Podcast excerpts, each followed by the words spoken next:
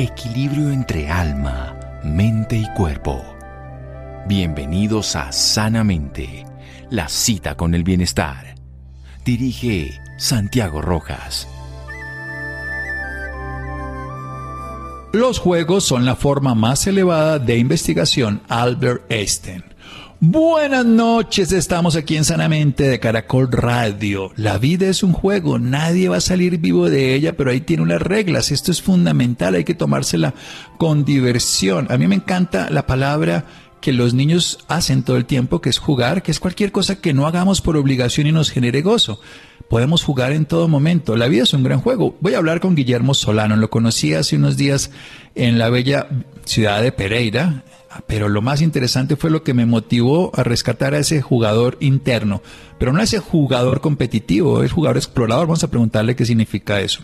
Es director de Wake Up Brain Group. Esto se puede encontrar en Instagram, en internet, perdón, www.wakeupbrain.com y Centro de Innovación, centroinnovación.com, autor de libros, Play Living, Innovación para Cabezas Cuadradas y el libro y el juego Wake Up Brain. Eso es lo que vamos a hablar, creador de muchas otras formas de hacernos sentir lo que somos, jugadores del disfrute de la vida. Guillermo Solano, buenas noches y gracias por acompañarnos. Muy buenas noches, Santiago. Qué honor estar aquí. Bueno, ¿qué es esto del juego para Guillermo? Pues mira, el juego, yo creo que tú lo, describiste bien, es algo que hacemos porque nos nace, porque queremos y no porque nos toca, no porque a nadie nos obliga. Y esa es una descripción suficientemente amplia como para que quepan todos esos tipos de juegos tan raros, ¿no? Alguien estará pensando en un juego de mesa, el otro dice, pues yo juego videojuegos, pero fíjate que tú puedes estar jugando con los pies metidos en el agua en la piscina sin pensar en nada y eso sigue perteneciendo a la categoría de juegos. De manera que todo aquello que tú haces por gusto, porque te produce este placer, eh, y aparentemente, aparentemente no tiene ninguna utilidad directa, eh, eso es lo que llamamos nosotros un juego. Que no tiene una aparente utilidad directa más allá del gozo, ¿no? Que es el disfrute esencial de hacerlo. Claro, más allá del gozo, aparentemente, aparentemente, vuelvo y repito, porque no sé si tú, pues tú, tú eres muy consciente del papel que los juegos, por ejemplo, representan en el desarrollo de todas las especies animales, donde pues en las primeras etapas juegan para poder aprender y desarrollar una cantidad de capacidades que son importantísimas para que después puedan sobrevivir, ¿no? Entonces los juegos ah, eh, parecieran no tener eh, ninguna utilidad en el término utilitario de la palabra, es decir, eh, yo no juego porque consiga algo en particular, sino porque me produce ese gozo. Sin embargo, pues alguien estará diciendo, sí, pero el señor Messi juega porque le pagan una millonada. Bueno, sí, sí, es cierto. Pero bueno, esas son otras dinámicas alrededor de los juegos. No, a mí me encanta el juego que no produzca ninguna ganancia externa, pero una transformación interna. Vamos a hablar de eso en un momento después de un pequeño corte maravilloso. Nuestro invitado Guillermo Solano, aquí en Sanamente de Caracol Radio. Síganos escuchando por salud. Ya regresamos a Sanamente. Bienestar en Caracol Radio. Seguimos en sanamente. Seguimos en Sanamente de Caracol Radio. ¿Para qué jugamos? ¿Cuál es el sentido de jugar si no obtenemos nada? La gente siempre quiere obtener algo. Ah, pero ¿cómo voy yo en todo? La política se basa en eso. ¿Cómo gano? ¿Cómo le gano al otro? ¿Cómo estoy destruyendo al otro? ¿Cómo estoy ganando a través de hacer que alguien sufra? En los seres humanos hay una cosa que es muy interesante cuando miramos los juegos que hemos generado en el partido de fútbol, en las competencias deportivas. Están basados en una patología. Alguien gana y lo interesante es que el otro sufra. Y a veces nos volvemos hinchas no de un equipo, sino anti hinchas del otro para que el otro sufra y disfrutamos el fracaso del otro. Realmente los juegos no están creados para eso. ¿Para qué se crearon los juegos desde la simbología, la biología? Hablemos un poquito de eso, Guillermo, su opinión al respecto. Sí, primero que todo, ya lo hablábamos eh, allá, allá en nuestro encuentro que mencionaste ya en Pereira, eh, no todos estamos jugando para ganar, aunque algunos sí estamos jugando para hacerlo. Y eso depende de varias cosas, entre otras algo que llamamos el estilo de jugador, que es algo que tiene varios modelos que tratan de explicarlo. Pero es cierto que hay varios tipos de motivadores que nos llevan a, hacer cualquier tipo de juego. Piensa tú en el deporte, piensa, de pronto hay algún oyente que, que, que participó en la maratón, digamos ¿Por qué participan la maratón? Yo, yo veía a mis amigos que publicaban fotos después de, la maratón que, hubo recientemente, o cualquiera de las que hay frecuentemente, y me doy cuenta que hay quienes participan por ganar, efectivamente, ¿sí? Pero hay otros que no participan realmente por ganarle a nadie, sino por ganarle a ellos mismos. Es decir, quedan felices con que propusieron un objetivo personal de superar cierto tiempo o cierta distancia y quedan felices con ese logro. Fíjate que ese es otro tipo de disfrute alrededor de, los juegos también. Pero hay quienes arman tremendo plan con los amigos y, no importa si, si uno terminó corriendo más lento por, por, por andar con el combo de amigos, pero la pasó buenísimo. Ese, ese disfrute comunitario es un motivador tremendamente importante en muchos de nosotros hacia el juego. Y hay quienes eh, juegan por, por otras por otras motivaciones que son las del descubrimiento, son aquellos que que son, son fanáticos del deporte y les gusta porque van a, una maratón en una ciudad y luego quieren ver la otra maratón en la otra ciudad y la, y la viajada y el descubrir cómo lo hacen en una parte y en otro y probarse en nuevos escenarios, eso es lo que les emociona. Y esos son como los cuatro tipos de, de jugador que, que, que en algunos modelos logramos identificar, los competidores, los colaboradores socializadores, los escaladores, y finalmente los exploradores. Bueno, yo me siento un explorador como, como eso, porque el explorador le gusta compartirlo con los demás, pero no le importa el resultado. O sea, de hecho, permanentemente creo que, que se juega. La consulta médica es un juego, este programa es un juego. Es un juego donde los dos colaboramos en el buen sentido del término también, colaborador, pero, pero explorar, poder aprender de algo de lo que usted tenga, su historia personal, su cuento, que nos pueda enriquecer este momento. No, no la gente, porque me imagino que ese competitivo y ese escalador lo que quiere es con eso cambiar su vida dramáticamente, espera demasiado de cada cosa y sufre, pues porque se perdió el partido, porque en últimos minutos se destruye. ¿De dónde nacen esos? ¿Son aprendidos? ¿Estos comportamientos son socialmente validados? ¿Cómo funciona? Hay, hay eh, una buena discusión alrededor de eso y hay investigaciones muy interesantes donde lo que lo que pareciera eh, haber allí en el fondo es una combinación de, de varias cosas. Efectivamente, hay una tendencia natural que tiene que ver con la personalidad, es decir, a mí me puede motivar más el competir con alguien y eso no necesariamente tiene las connotaciones negativas que a veces creemos. Puede ser tremendamente positivo. Yo no sé si viste las fotos abrazados Nadal y Federer en estos días que se despedían.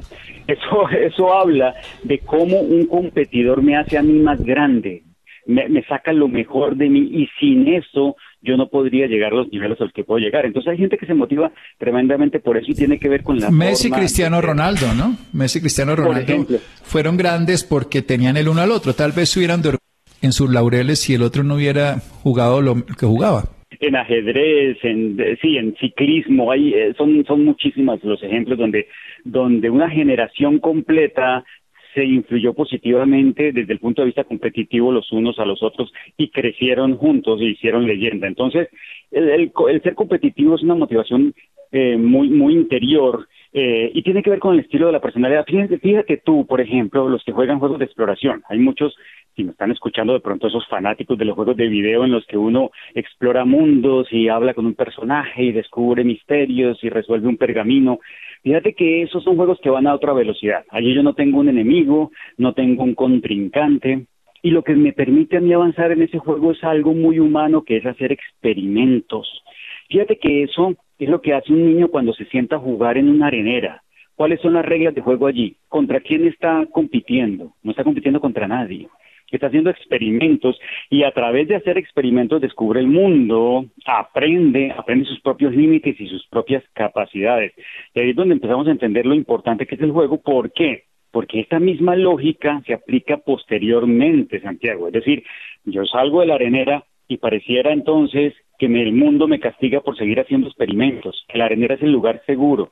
Y resulta que uno puede crear escenarios en los que yo puedo seguir haciendo experimentos y yo puedo seguir aprendiendo y creciendo como lo hacía cuando jugaba de pequeño y no tenía esas implicaciones tan graves y tan serias. Ahí es donde el juego es muy poderoso y como tú mencionabas, si nosotros logramos ver que la vida completa es un gran escenario de juego, pues no te imaginas lo que podemos seguir progresando, mejorando, descubriéndonos a nosotros y logrando que los que están a nuestro alrededor también sean mejores cada vez.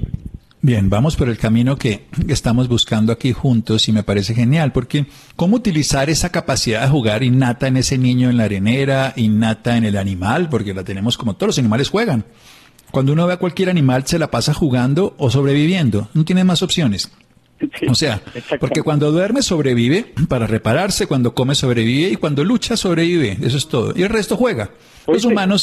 Santiago, leía, ahora que mencionas eso, leía el otro día un, estudio que, trataba de, demostrar los efectos eh, negativos que podrían llegar a tener los padres sobre protectores que evitan lo que ellos llamaban adventurous games, que son como juegos eh, riesgosos para los niños. Es decir, no te subas a ese árbol, no, no armas ese puente con esas tablas, porque pues te puedes romper un brazo eh, pero resulta que eso es un ejercicio que ciertos tipos de personalidad necesitan para aprender a manejar, a lidiar con la presión, con el estrés, que posteriormente le permite lidiar contra la angustia y las situaciones eh, complejas que van a vivir el resto de la vida.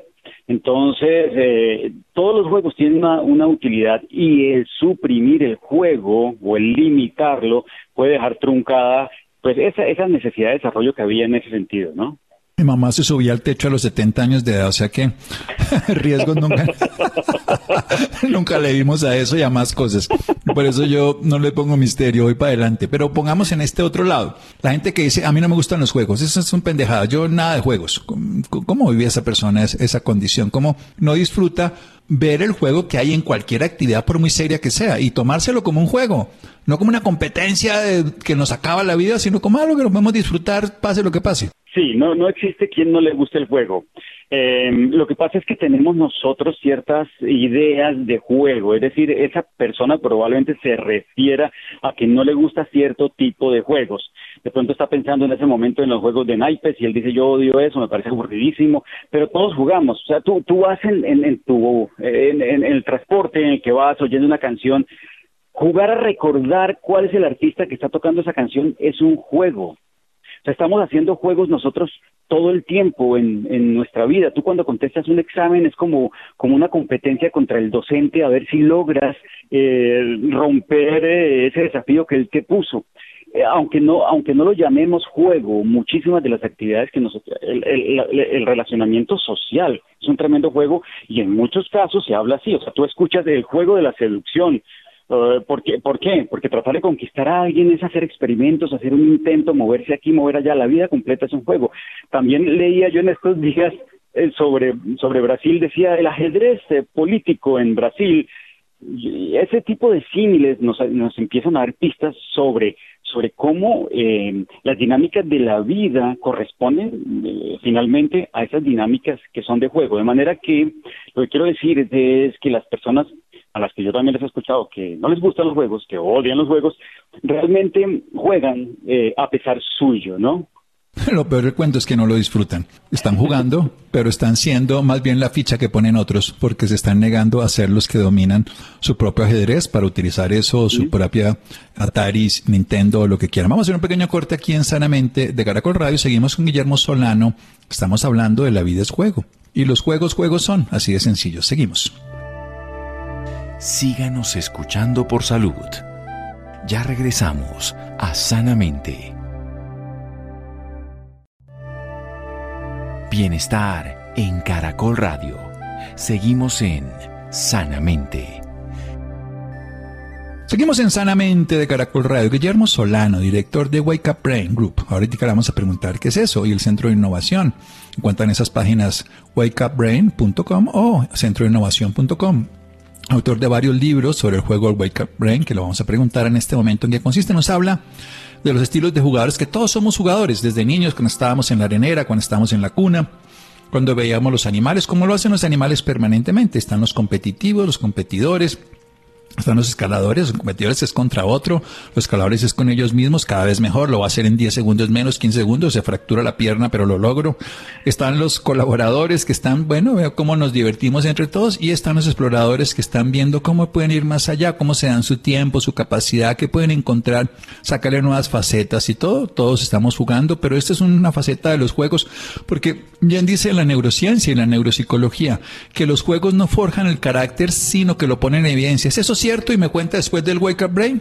Sí, eso es cierto, y es tan cierto que hoy en día se utilizan los juegos para, para hacer assessment, para hacer medición, para hacer eh, trabajo eh, en diferentes frentes donde necesitamos identificar rasgos de la personalidad, eh, de, las, de los individuos o inclusive algún tipo de desorden o de situación particular que se quiera trabajar. Entonces, los juegos sacan de ti lo que son muy fuertes, te, hacen sacar lo que tú eres. Por eso tú ves tantas expresiones tan auténticas y naturales en los jugadores cuando estás jugando, cuando están jugando, ¿no?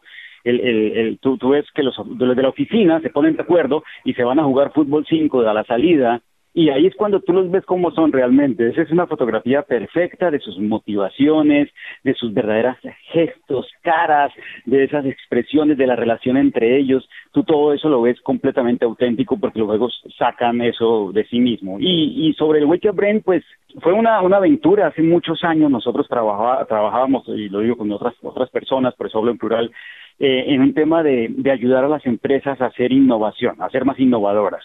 Y resulta que hay un tema complejo, porque hacer innovación eso tiene riesgos y es complicado y demás.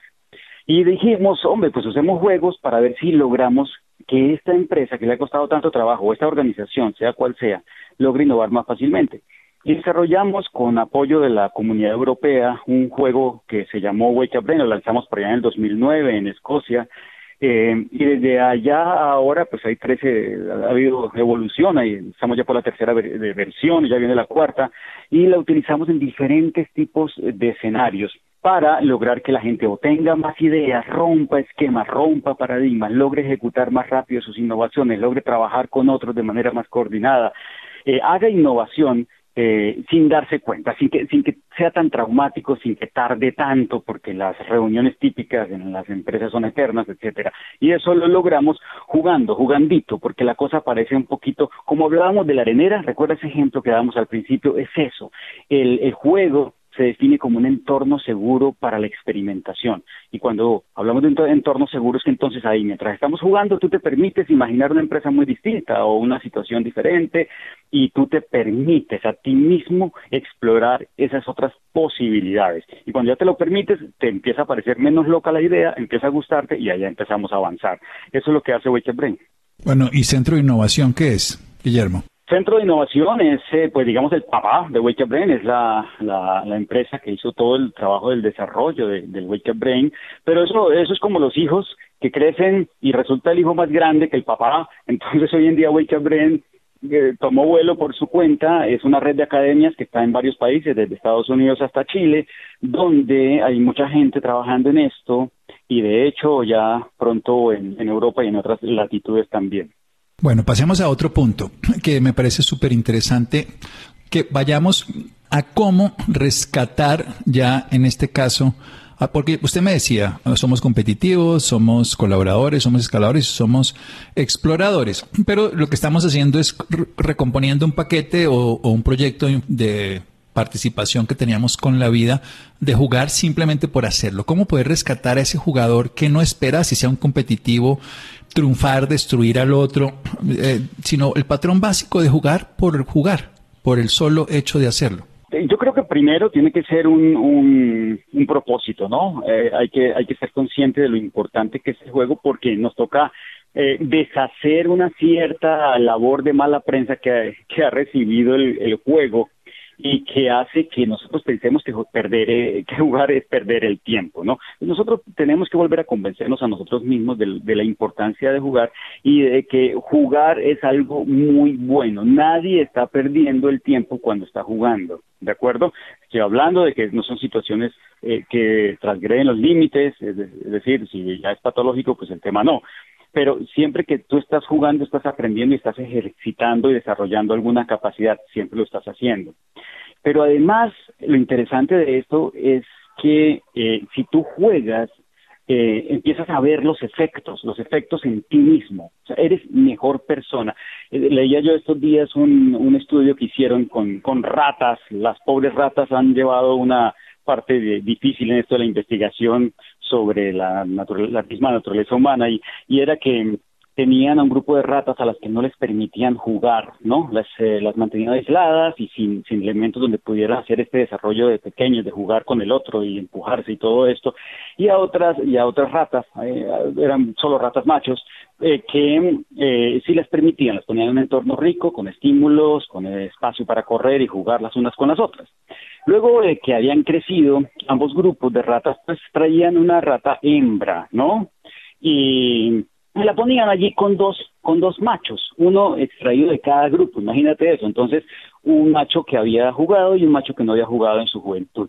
Y invariablemente, en todas las veces que se repitió el experimento, la hembra terminaba escogiendo al macho que había jugado. Eso uno diría, bueno, ok, acabamos de concluir que jugar nos hace más atractivos. Y de hecho sí, pero no, no porque realmente seamos más apuestos, sino porque las habilidades sociales, por ejemplo, que se desarrollan jugando son tremendamente poderosas.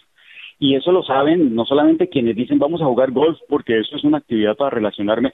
No, cualquiera que se sienta en la mesa a jugar con sus hijos está construyendo un momento de relación social tremendamente poderoso porque está respetando al otro, al que se sienta frente a sí, el otro tiene derecho a tomar sus decisiones en su juego y lo está uno eh, viendo de igual a igual, pero estamos abriéndole nuestro espacio, nuestro corazón a esa otra persona para compartir un momento que es de juego.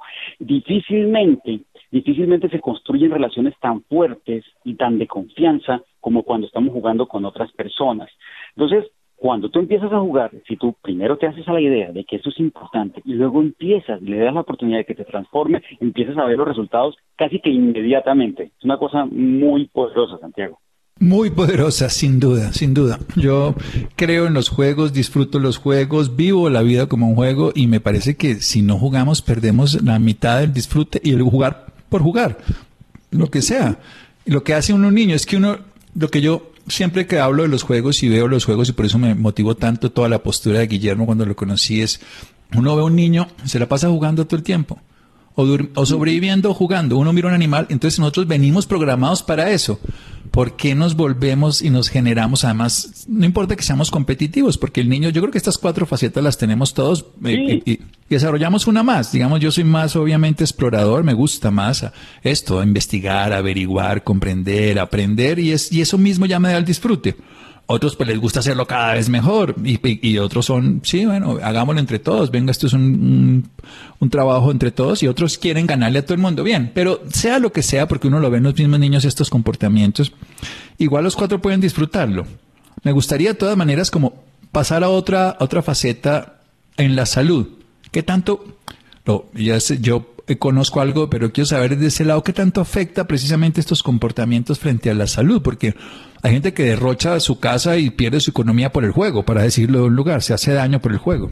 Sí, por supuesto. Sí, esos son esos son casos que, que, pues digamos que un poco nos preocupan a nosotros, inclusive padres, cuando vemos que un, que un niño está dedicado dedicando demasiado tiempo a cierto tipo de juegos y eso hay que gestionarlo, eso hay que trabajarlo. Los que los que los papás que tenemos hijos en edad de sentarse con la consola de juegos a no parar, tenemos que gestionar eso porque los juegos están diseñados para entregarte a ti demasiado, es decir, te pueden realmente generar adicción, ¿no? Luego están pensados, son, son máquinas de motivación realimentadas. Eso quiere decir que te conocen a ti, te dan más de eso que tú necesitas y entonces te mantienen allí, ¿de acuerdo? Entonces eso necesita la, la gestión, ¿sí? ¿Por qué? Pues porque, porque eh, digamos que no, no estamos allí obteniendo lo, lo bueno del juego, sino solamente la parte del enganche motivacional. Hay que, hay que pensar en el juego integralmente. Es decir, los juegos normalmente tienen un desafío, un desafío quiere decir una cosa que yo debo lograr, un objetivo con unas limitaciones o unas restricciones. Cualquier juego, eh, eh, un, un, un, un sudoku ¿verdad? Tiene un objetivo que es muy sencillo, que es poner unos números, ¿cierto? Allí, pero entonces mm, te, te, ocultan, sí, eliminan unos ya te, te pusieron un problema allí, entonces tienes que resolverlo. Este, este, este juego tiene todo lo bueno, o sea, resolver un sudoku te, te hace a ti eh, utilizar capacidad cognitiva importantísima, te desarrolla capacidades, te, refuerza tu capacidad de atención, eh, tu creatividad, activa parte de tu cerebro importantísimas. Está comprobado que tú envejeces mucho menos cuando juegas. Hay muchos estudios eh, que coinciden y que han llegado exactamente a eso mismo. Tu capacidad cognitiva se mantiene de mucho mejor estado cuando tú juegas y cuando tú juegas con otros además. Es muy poderoso. O sea, que estamos hablando de que, de que no solamente vamos a vivir más, sino que vamos a vivir más en unas condiciones en las que nos gustaría vivir. Entonces, mm, hay que, como tú decías, eh, retomar ese jugar por jugar nuevamente. Y lo más interesante, inclusive más allá también, es que cuando ya empezamos a entender cómo funcionan los juegos, podemos eso aplicarlo a otras áreas de nuestra vida. Entonces, por ejemplo, por ejemplo, fíjate que los juegos mantienen controlado el estrés tú juegas cualquier cosa, digamos Mario Bros en una consola, yo no sé si esto es demasiado viejo para la mayoría de los que nos están oyendo. bueno, yo creo que esta, a estas horas lo oye la gente más viejita. bueno, tú mueres un montón de veces, ¿cierto? Y luego vuelves a iniciar nuevamente. Y vuelves a iniciar con una actitud tremenda. Si tú le ves la cara al señor Mario, ¿cierto? Está feliz, tranquilo otra vez con sus tres corazoncitos. Fíjate que una de las cosas que tienen los juegos, y hay que aprendérsela, es a que nada es tan grave y a que los juegos son un maestro increíblemente poderoso en cómo manejamos la presión, el estrés, la angustia, ¿cierto? Que nos producen ciertas situaciones en, la vida cotidiana. Pensar que nosotros podemos, eh, que, que finalmente, finalmente estamos jugando un gran juego y que al final todo va a salir bien, es una de las cosas que uno aprende de los juegos y eso le ayuda a manejar ciertas situaciones en la vida.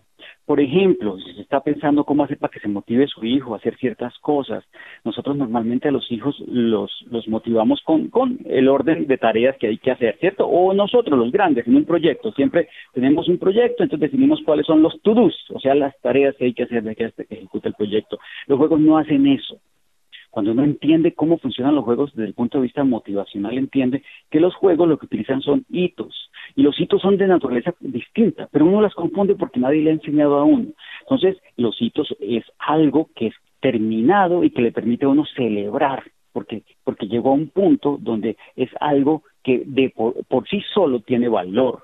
Entonces, si nosotros organizáramos nuestra vida y nuestros proyectos y los procesos de, de, de educación del niño, etcétera, basado en mitos, eso nos permitiría motivarnos eh, de una manera muchísimo más alta, lo mismo que el manejo de los niveles, que en los juegos eso es buenísimo, eh, los juegos de rol, o sea, hay mil cosas, los juegos de rol hoy en día están siendo utilizados para trabajar de una manera impresionantemente efectiva situaciones complejas eh, de desarrollo en los niños y en los adultos.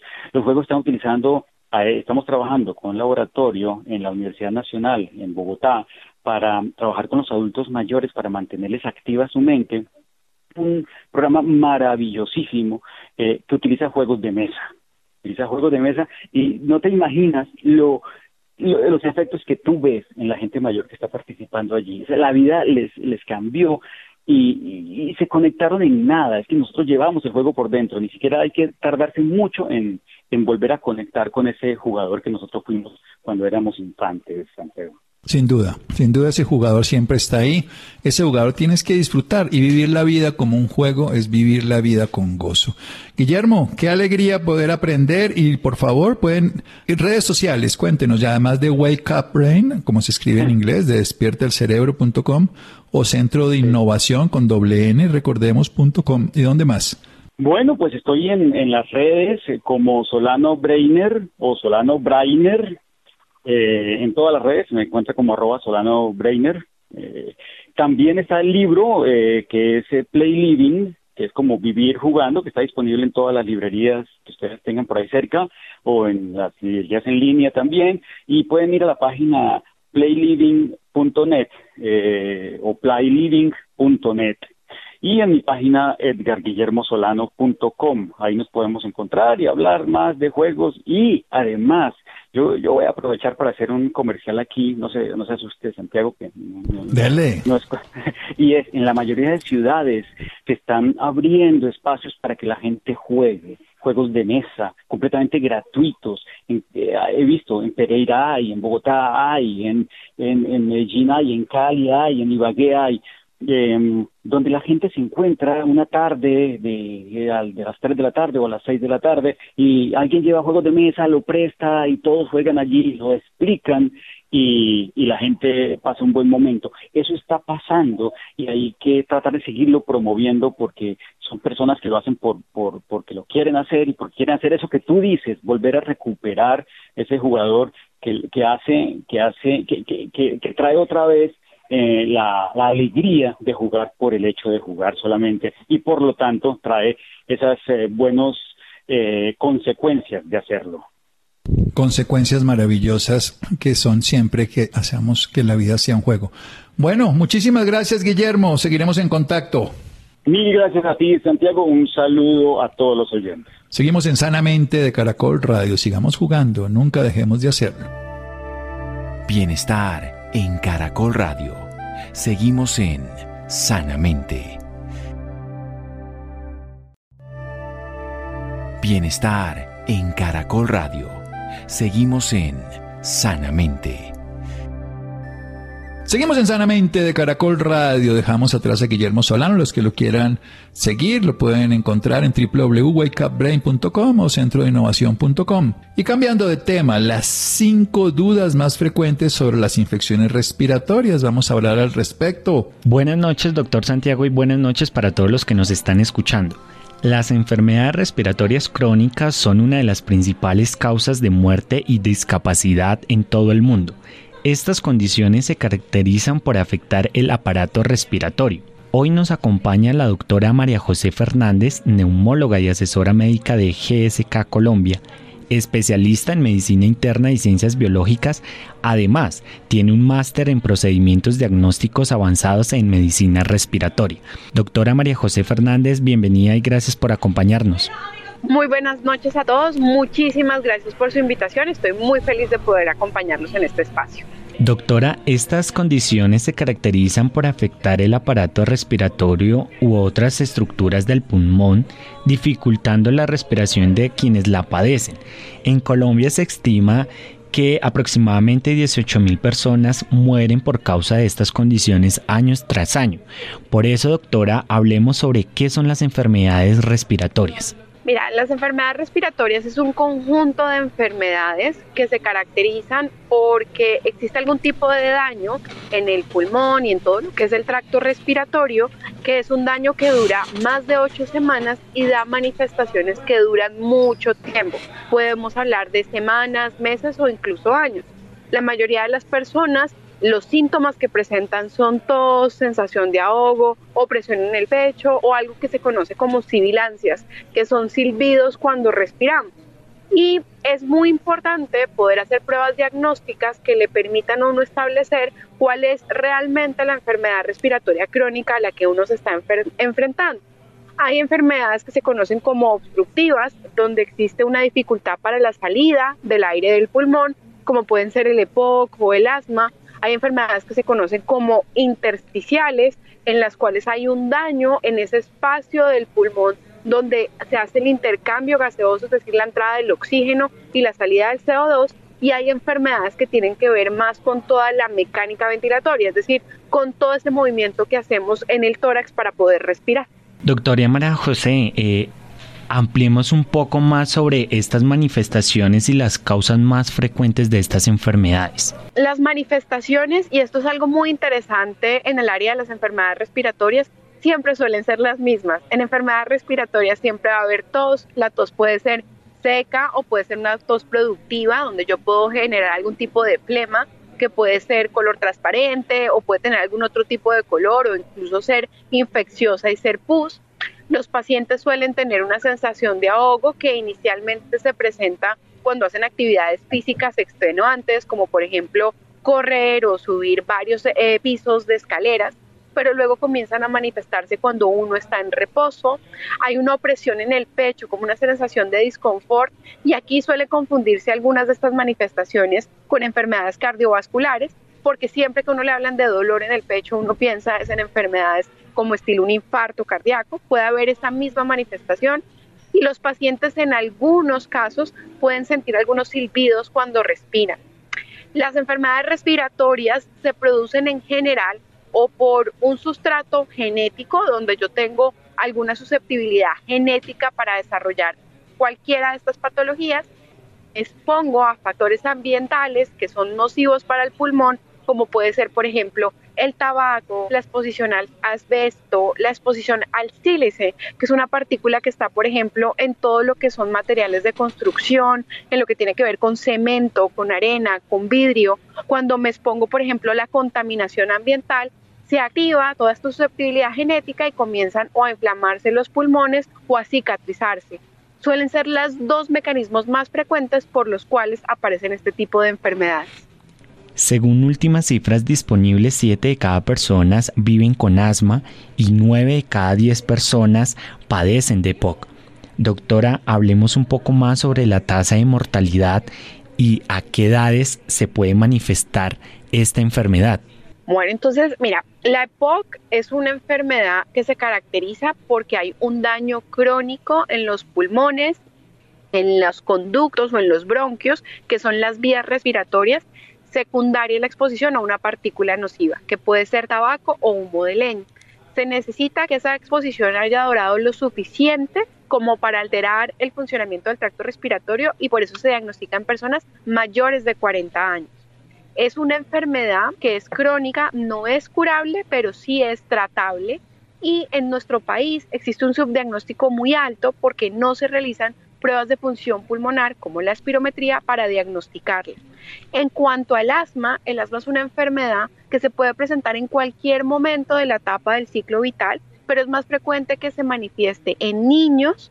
Algunos de ellos tienen lo que llama la gente que se curan de asma, pero realmente es que la enfermedad remite y no vuelve a manifestarse. Otros de estos individuos tienen periodos asintomáticos que duran incluso años y vuelve a manifestarse más o menos después de los 40 años o después de los 60 años. Y hay un grupo de personas que tienen asma de inicio tardío, que se da después de los 25 años. Esta también es una enfermedad que es tratable, más no curable, y el subdiagnóstico obedece a la misma situación. Y es que no se hace espirometría, no se hacen pruebas diagnósticas y por eso no sabemos que las personas la padecen. La mortalidad en asma se habla de más o menos 250 mil personas que fallecen por la enfermedad por año a nivel mundial, mientras que si hablamos de la EPOC se habla de más o menos 3 millones de personas que padecen por la enfermedad cada año en el mundo. Como la mortalidad es más alta en EPOC, por eso es que de pronto se hacen más campañas para diagnosticar, para identificar esta enfermedad y para tratarla. El asma, más que mortalidad, tenemos que hablar es de discapacidad y eso como no se mide tan frecuentemente hace que no se enfoque tanto en esta enfermedad al diagnóstico. Doctora, el 14 de octubre es el Día Mundial de la Espirometría y usted lo mencionaba hace un momento. Contémosle a nuestros oyentes en qué consiste la espirometría. La espirometría es una de las múltiples pruebas que existen de función pulmonar. Es una prueba muy sencilla donde se mide la cantidad de aire que una persona inhala, es decir, que ingresa a sus pulmones, y la cantidad de aire que exhala, es decir, que saca de sus pulmones durante una maniobra que llamamos forzada. Es decir, nosotros le pedimos al paciente que haga una inspiración profunda y luego una expiración profunda y rápida.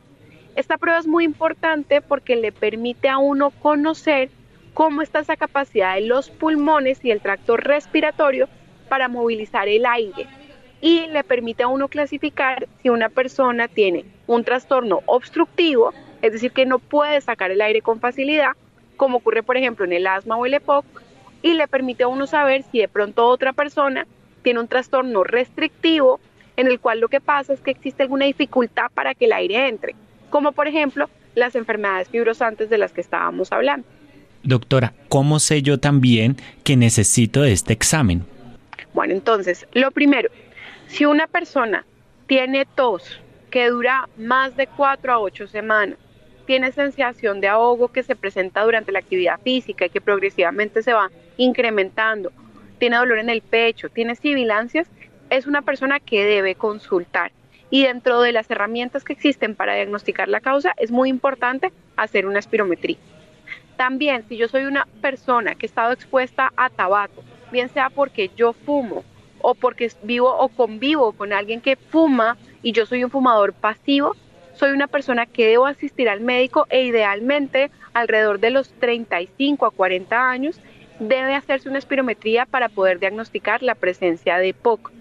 Si yo tengo varias gripas en el año, es normal que a uno le den gripas, pero si a mí me dan de esas gripas que la gente llama bronquitis porque se, se bajan a los bronquios y tengo tos seca y me dan más de dos veces al año, es muy posible que yo tenga una enfermedad respiratoria como estilo asma.